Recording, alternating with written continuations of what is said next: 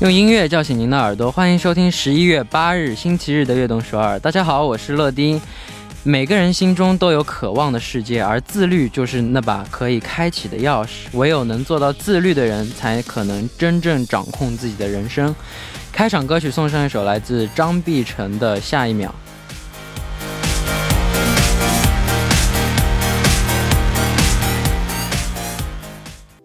欢迎大家走进十一月八日的悦动首尔。我们刚刚听到的歌曲呢，是来自张碧晨的《下一秒》。自律听起来很难，但是它真的是一件特别没有技术含量的事情，但也是最难坚持的一件事。希望大家都能做一个坚持自律的人。下面为大家介绍一下我们节目的参与方式：参与节目可以发送短信到井号一零一三，每条短信的通信费为五十韩元，长的短信是一百韩元。也可以发送邮件到 tbs efm 悦动 at 秒点 com，或者下载 tbs efm app 和我们互动。欢迎大家多多参与。每晚九点锁定 FM 一零一点三，接下来的一个小时就交给乐迪吧。收听我们的节目，大家可以下载 TBS EFM app 或者 YouTube Live Stream 进行收听。错过了直播的时间没关系，TBS EFM app、Podbang、喜马拉雅任你选，何时何地都可以听到我们的悦动首尔。大家的每一份留言都是我们成长的动力。希望大家多多参与和收听我们的节目，乐迪在这里等你哦。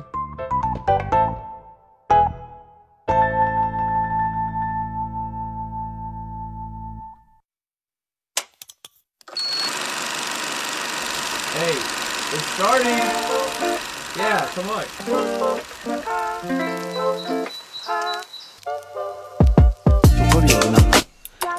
光影乐电台热门经典影视剧都在这里，欢迎大家收听光影乐电台。首先欢迎我们的嘉宾刘德福导演。Hello，大家好，我是在岸中国导演刘德福。如果可以变成超级英雄的话，第一件想做的事情是什么？我觉得应该是回家吧。现在这个疫情啊这么久了，因为好久没回家了，确实挺想家的。哇，跟我一样，我也是。要是有，要如果可以变成超级英雄的话，有超能力的话，我最想要的超能力就是瞬间移动。对，但我觉得这是不可能的。那我们今天要介绍的这两部电影分别是什么呢？啊，今天要跟大家一块儿分享的两部电影是这个《田宇智》跟《美国队长三》。哦，好，那我们先来聊聊这部《田宇智》这部电影。那这部电影可以分为古代和现代两个部分。古代的部分主要讲的是什么故事呢？古代它讲的是这个五百年前的，就是朝鲜啊，朝鲜时代啊，传说中有这么一个灵敌，是这个道士天冠大师啊，然后。深得大家这个尊敬啊，然后神仙们就向他和拥有这个极高法术的修行的这个花坛提出要求，要要把这些啊、呃、妖怪们受受封的任务要接受这个任务，然后啊、呃、就大家各区一指嘛，就准备完成这个任务啊、嗯。但是这个天冠大师有一个徒弟叫这个田宇智哈，他是一个也是呃精通这个遁甲、移形、隐身这个变术。我、呃，但是他就是生性调皮啊，嗯、所以因为他带来了很多这个麻烦吧，也，咱们这个电影也就是讲了他在这个，呃事件当中就闯了各种小祸，嗯，嗯成长的过程是吧？对对对，嗯，那现代的部分说的是什么内容？现代的部分就是这个传说，就是一下转到了这个二零零九年的首尔嘛，就是被封印在这个画里的这些妖怪们又重回重回人间了，重回人间之后在人间作乱。然后这个原本这些神仙有三个下凡的神仙想这个请花坛大师来捉妖，但是花坛大师就在五百年前他已经去修行了，就找不着他，他就想着就是不是要把这个呃田宇智跟再次请出来，先让他把这个妖怪捉完之后再把他封回去。哦，啊，但是就是弄巧成拙了嘛。嗯，那听说这部电影是改编自一部韩国的古典小说，是吗？对对对，改编一部韩国的古典小说，就是这个《田宇之传》。哦，那这部电影拍摄时间历经了八个月呀、啊？对，周期比较长。它是从这个二零零八年九月份开始的哈，耗时八个月。这个因为为什么呢？因为它拍了很多这个呃场地，比如说首尔、呃釜山、大邱、铁原、泉州、义山。这是跑遍整个，等于跑遍了韩国了。哇！嗯、我以前小时候拍过电影，拍只只只要三周就可以。哦，是吗？这是很短的吗？这算短的？就是正常的一个电影制作周期，就是其实是一个月，如果说预算稍微紧紧凑一点的话，可能就是三周。嗯，好，那我们先来听一首歌曲，歌曲过后我们继续来聊这部电影，来自 Pix 的 Superhero。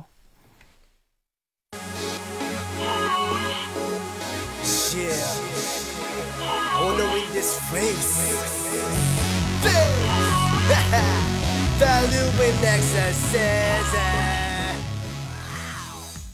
我们刚刚听到的歌曲呢，就是来自 Pix 的 Superhero。那我们继续来聊这部田宇智的这部电影。嗯，那这部电影的导演是哪一位呢？啊，他是韩国导演，这个崔东勋啊。崔东勋他是这个一九七一年出生啊，他本人是导演也是编剧啊。据说他是这个两千年出道的，当时还做这个助理导演啊。他两千零四年的时候，他才拍了自己的第一部自编自导的这个犯罪电影，叫这个《汉城大劫》哦。也是因为这个影片，他拿了这个。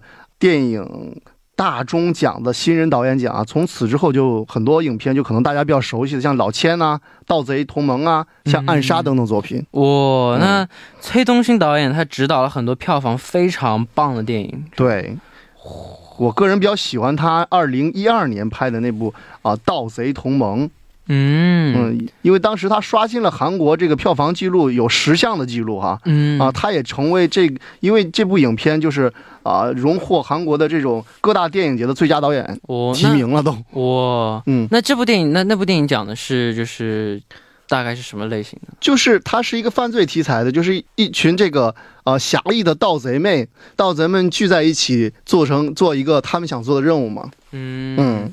好，那我们下面先来聊聊我们现在聊的这部电影的演员。先来说说江东元是一位兼具偶像和实力的演员。对我个人也比较喜欢的一部演员啊，江东元他这个是一九八一年出生，毕业于汉阳大学的这个机械工程系，这个也是很，对呀。哇。那他两千年是以模特出身的啊。哇。啊，他从这个二零零三年才开始转型演员。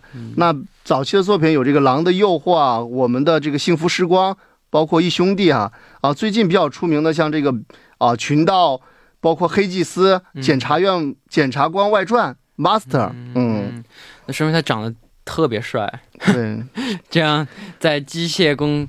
这这学的这个，然后去做模特，然后再做演员。对呀，那说明他也是很有天赋的，他能做演员。他表演很有天赋，而且整个人的就形体也很好啊。我身边的这个韩国做电影的朋友都特别喜欢他。嗯嗯。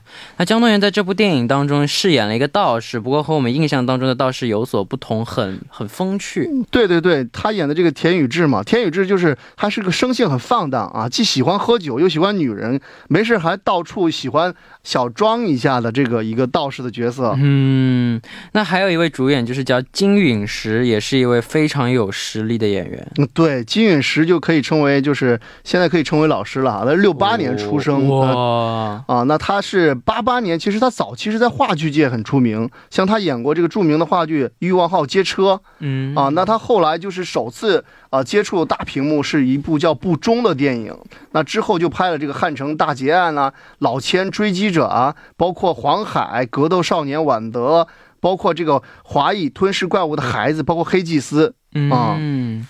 那还有两位，分别是林秀晶还有刘海镇，那分别在电影里饰演的是什么角色呢？嗯，林秀晶她演的就是朝鲜时代的一个就是寡妇的角色哈，当然她在现代里也有出现啊，演了一个明星助理。哦，刘海镇呢？啊，刘海镇他其实演了一个叫呃楚灵儿的角色，但其实是这个田宇智的道友哈，跟他一块修道的，但他只是一个狗妖。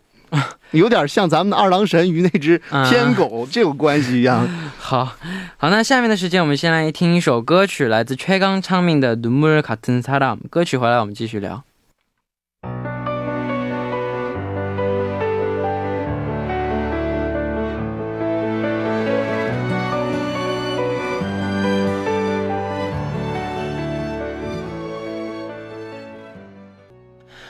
我们刚刚听到的歌曲呢，是来自최강창민的《눈물같은사 람》。我们继续来聊这个电影啊，电影里面有很多特效的部分，觉得特效做怎么样？嗯，特效我觉得真的是很经典啊。我觉得它融入了这种东方的，就是道术啊、仙术啊，我觉得是一个新的挑战。当时在韩国，它也是一个很有很有挑战的一个电影作品。嗯，这部电影当时的票房和口碑都非常不错。对。 因为当时据说上映十一天，它就突破了三百万。然后同期它不是有这个第三十一届青龙电影节上映六项大奖的提名吗？嗯，对。虽然这是已经是十多年前的电影了，但是现在看起来后期制作也是非常不错的。嗯，对，应该说在这个时期算一个就是韩国电影的这种啊技术转型期吧。那这个影片等于它是很好的把这个啊东方文化跟这种 CG 技术融入在一起哈。其实现在还能细心的观众能看得出来，他用的大多的技术是合成的技术哈。嗯，那都说这部电影是江东元的转型之作，你怎么看？我觉得。嗯，怎么说呢？啊，对江东元来讲的话，他早期的这个人物形象可能没有这么这么痞子气哈。那他这个作品算他就是啊挑战新的角色吧，因为他本身是模特出身，对自己形象就很注意。然后这个应该算是他这个啊转型角色的一个里程碑之作的作品。嗯，那这部电影这部电影当中，你最喜欢的名场面是哪一个？嗯，名场面的话，我觉得。比较搞笑开场的那场吧，就是他首次这个田宇智呃出去下山了，等于下山的时候他又出去玩了嘛。那用他的道术，他就是呃伪装成这个玉皇大帝来捉弄，就是现在当时朝鲜的这个当代的皇帝嘛。那场戏我觉得特别好玩。让我想起了这个《西游记》中的片段。那你是怎么评价这部电影的呢？我觉得这个整部来看的话，其实它分这个古装跟现代嘛。古装部分我觉得拍的很精彩啊，包括它的故事设计啊。也很新颖，而且也很这个合理，包括一些服装道具啊、特效的组合，我觉得整个影片的这种平均分是很高的。但是它现代部分，我就觉得有点有一点点，确实有点让大家觉得可能有点可惜吧。嗯嗯，因为现代这个部分可能离我们生活太近了，有些细节的东西处理的不是很好。个人觉得，嗯，如果有像主人公一样可以降妖除魔的能力的话，你你你你觉得怎么样？我觉得就是我我个人比较羡慕哈，那个这些道士们他们都有一个坐骑，嗯，我觉得如果真的可以降妖除魔，还有一个很霸气的像像老虎啊或者青龙这样的坐骑，我觉得很威风吧。哦，可以可以，嗯，好，那我们第一部的节目时间也就差不多了。那第一部的最后，一起来听这首来自张杰和莫文蔚演唱的《一念之间》。我们第二部再见。欢迎收听《悦动首尔》第二部的节目。第二部我们为您送上的依然是光影乐电台。收听节目的同时，欢迎大家参与到节目当中。您可以发送短信到井号一零一三，每条短信的通信费用为五十韩元，长的短信是一百韩元。要多多参与我们的节目哦。下面继续我们每周日的固定栏目《光影乐电台》。坐在我旁边的依然是嘉宾刘德甫导演。Hello，大家好，我是刘德甫。Yes，那我们现在要说第二部，我们就要来聊一聊《美国队长三》这部电影。美国队长也是我非常喜欢的一个英雄。你他的超能力你知道是什么吗？他不是他的神盾吗？但我觉得他的超能力就这是他的一个武器嘛。我觉得他的超能力，他是就是被注射那种超级士兵的血清，然后变得就是像超人一样嘛。嗯。但我觉得那不是他的超能力。我觉得他的真正的超能力是他的，就他的内心是他的超能力，就他内心的那种。强坚韧是他那个队长的那种，他的他的他的意识，他就他的就是我觉得他他所拥有的这些就是呃怎么说呢？他的坚他坚持不懈的精神，就这种他的精神是是他的超能力，我觉得嗯。那我们聊聊，我们今天聊的是第三部，那其他的几部你有关注？我最喜欢的是第二部哦，是吗？我个人比较喜欢第三部啊，那就好，那就说第三部刚。好的，好，那我们先来一起来了解一下这部电影吧。好啊，就是今天我们跟大家一块分享的就是这个《美国队长三》嘛，啊，内战这部电影，它其实是，呃，承接了第二部啊，承接了第二部的这个奥创纪元，然后。呃，电影当中主要讲讲的就是奥创啊对世界造成了这个巨大影响之后，复仇者联盟啊还是就是团结一致保护人类，但是由于一次就是事故哈，事故导致了就是联合国想出台一个政策啊，那这样的导在这个管制这是否要管制于还是相对自由的去维护这个和平与安全呢，成为了整个电影的最大的话题。对对对。然后他们两边有有人觉得我们需要被管制，但有人觉得我们自己能好好守护住这个星球，感觉被管制了的话，我们就会受到就是就会限制嘛，就不会说像我们想象的那么安全。对对对，就不会就。就受到限制，就有的地方是真正需要被拯救的，但是我们因为这个管制，所以我们被迫到别的地方去做什么任务，对对对，所以就产生了分歧，然后就两边干架。那这次电影的这个阵容非常华丽，不仅有老的队员，还有新的角色加入。对对对，就是黑豹这个角色，就乌乌丹嘎这个乌干达的王子哈。对，瓦瓦坎达，嗯，瓦坎达 Forever。然后他还有新的角色，就是蜘蛛侠也是新的哦。这是就是蜘蛛侠回归漫威的他的第一他的他的就是第一个出第一次出场吧？哦，是这这部？对，是这一部他第一次出场。我只在乎到黑豹的这个魅力了。但黑豹黑豹也是第一次在这出场哦。对，感觉但但我这我真的。漫威的所有的漫威宇宙的这些电影，我每个都看了好多遍，是吧？对我真的都能记住每个场景。那你觉得它最吸引的地方是什么？就这这部电影还是一整个系列的？整个系列帅啊！这些超级是帅啊！哦，太强了。那你那你也会买一些就是有关他们的这种队服？哦，我有，我买了雷神的锤子哦，然后就盾什么我都有家里，嗯，真的。但是不仅是帅，我觉得就是他讲的这些故事，我觉得他这剧情也做的特别也挺好。你也很喜欢他整个就是这种价值观的结结构，对对对，而且他的就觉得他综合都挺好的，他特效也做的非常的棒，嗯，然后角色每个人的就都有他的特点，嗯，然后剧情我觉得也不是那种太太。单调太那种。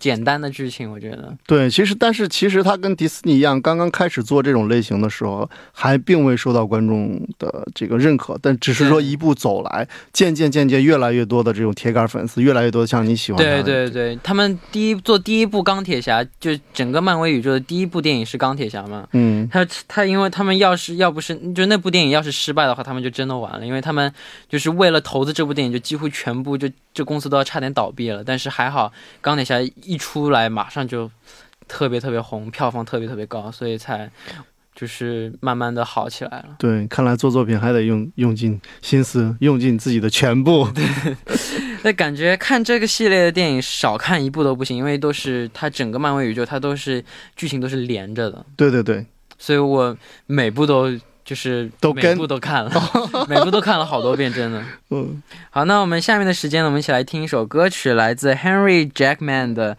Caps Promise》。歌曲之后回来，我们继续聊。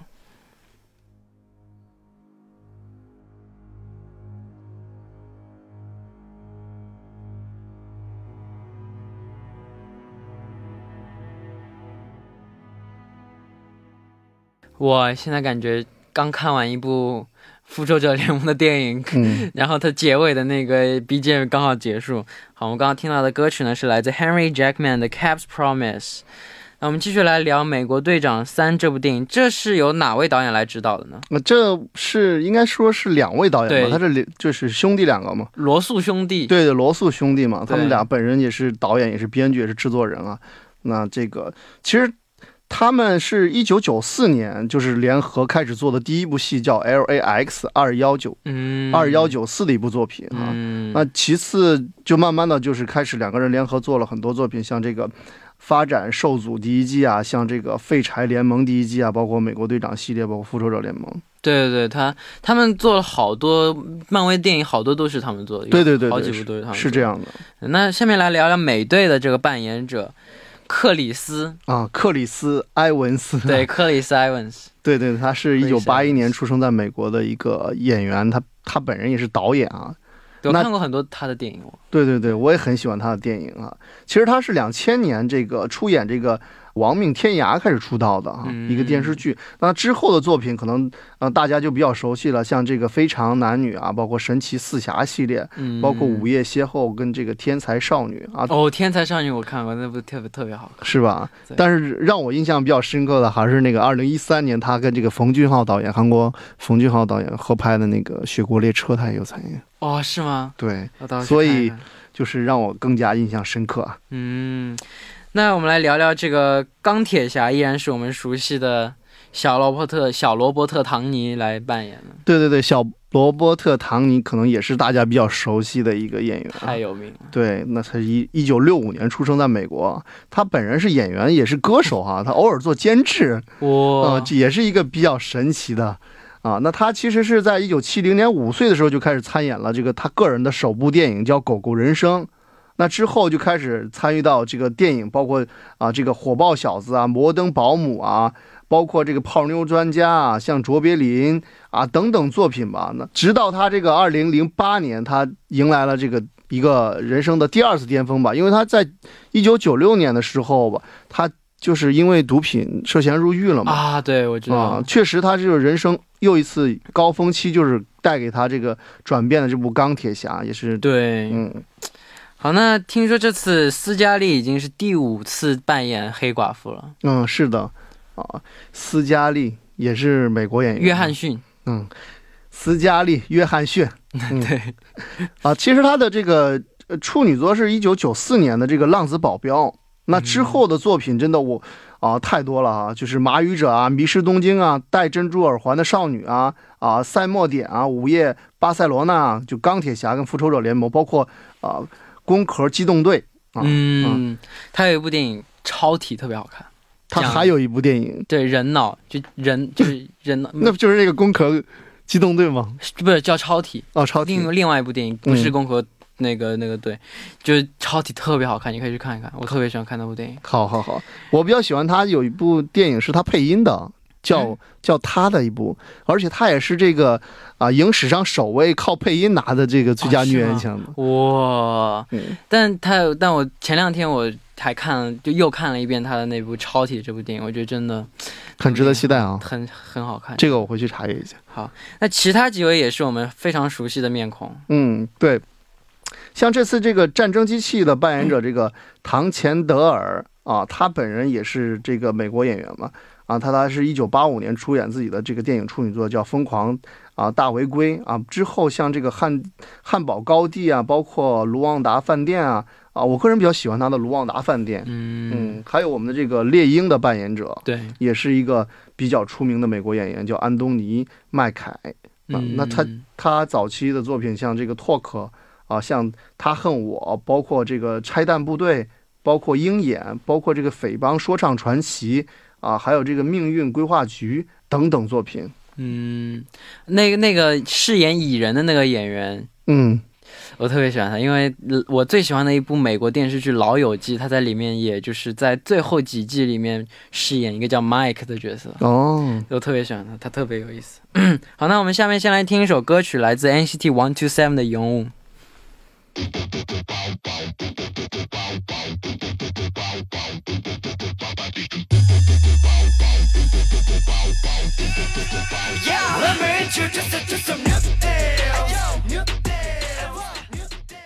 我们刚刚听到的歌曲呢，是来自 NCT 一二七的《勇武》。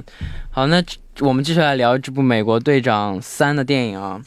听说这部电影当时是在亚特兰大拍摄的，对对对，它是二零零八年以来就是在这个亚特兰大拍摄的。其实，在亚特兰大取景的电影真的很多哈，不光是这个美国队长，包括后来的黑豹，包括饥饿游戏啊，包括这个极道车神啊、乱世佳人啊等等。因为这个亚特兰大号称这个南美国南方的好莱坞，嗯，那复仇者联盟系列的电影最大的看点之一就是特效场面了，是不是？对对对。包括就是我，我觉得那个不不得不提的，刚才啊、呃这个新角色黑豹的出现，我觉得他那套黑的衣服，包括也有提到这个震惊技术啊，帅！包括后来的特效，我觉得真的做的很棒。对对对，嗯那，这部电影但不仅有特效，而且就像我刚刚说的，剧情也是非常不错的。对对对，他这个第三部，我觉得这导演还是蛮用心的啊，特别刻画了这个队长跟这个冬兵这两个人的这个，友谊，对对对，这条铺的线很深，而且，可能也是观众比较喜欢的哈，也是这个罗素兄弟比较擅长的这种情感冲突的描述。嗯，那这部电影当中有很多经典的场面，你最喜欢的是哪个呢？我个人还是比较喜欢就是开场的部分吧，可能就钢铁侠他在那儿这个啊麻省理工大学做演讲那个部分哈，嗯啊，我觉得他的演讲真的很棒，包括他还提了这个麻省理工的这个校训哈啊，传播啊，保持知识跟学会跟他人协作。我觉得这个协作让我一下点到我了啊，就是整个他们这个啊团队其实也是在本次电影当中协作是一个很重要的话题。，对对对，嗯我最喜欢的这个名场面就是最后最后他们两个冬兵和美队嗯二打一钢铁侠那一段，我觉得是我觉得是名场面，嗯，就就完全决裂了他们嘛，就在那就在那一段时间他们就完全决裂了嘛。但其实这是就怎么说也算是一个铺垫，铺垫之后在复联三、复联四的时候他们就是和好这种嗯的困难吧。嗯，其实你说了，就是一个埋了一个比较好的伏笔，对，吗？埋了一个伏笔。对，那你怎么评价这部电影？嗯、这部电影的话，其实我觉得是这个系列的电影啊，因为我们必须要去电影院看，嗯我觉得会更有效果啊。不管是从动作场面也好哈，包括人物情感之间的描述哈，我觉得都是值得进电影院去看。而且就是那些特效的部分，如果我们在小屏幕上看，真的，因为我我有试过两种方式去观看，确实这个感觉是不一样的。嗯，那之后这个万漫威宇宙这个会还有什么新的作品出现吗？啊，据说就是今年它有六部新作啊，未来一共是二十四部新作啊，要搬上大屏幕哈、那像今年的 像这种黑寡妇，对黑寡妇，包括这个新变种人、嗯包括这个神盾局特工，嗯，那希望大家能够喜欢我们今天我们介绍的这两部电影。那这到这里呢，节目的时间就差不多了，期待我们下周继续聊电影。嗯，好的，我是刘德福，下周见，好，拜拜。拜拜。好，那下面的时间我们就一起来听这首来自 Jay Z 和 Linkin Park 的《Numb》。Thank you, thank you, thank you. Far too kind. Uh. Yeah. Ready? Woo. Uh. Can I get 到这里，今天的悦动十二也要接近尾声了，感谢大家的支持和参与。节目最后送上一首来自周笔畅的《岁月神偷》，希望大家明天能继续守候在 FM 一零一点三收听悦动十二。我是陈乐，拜拜。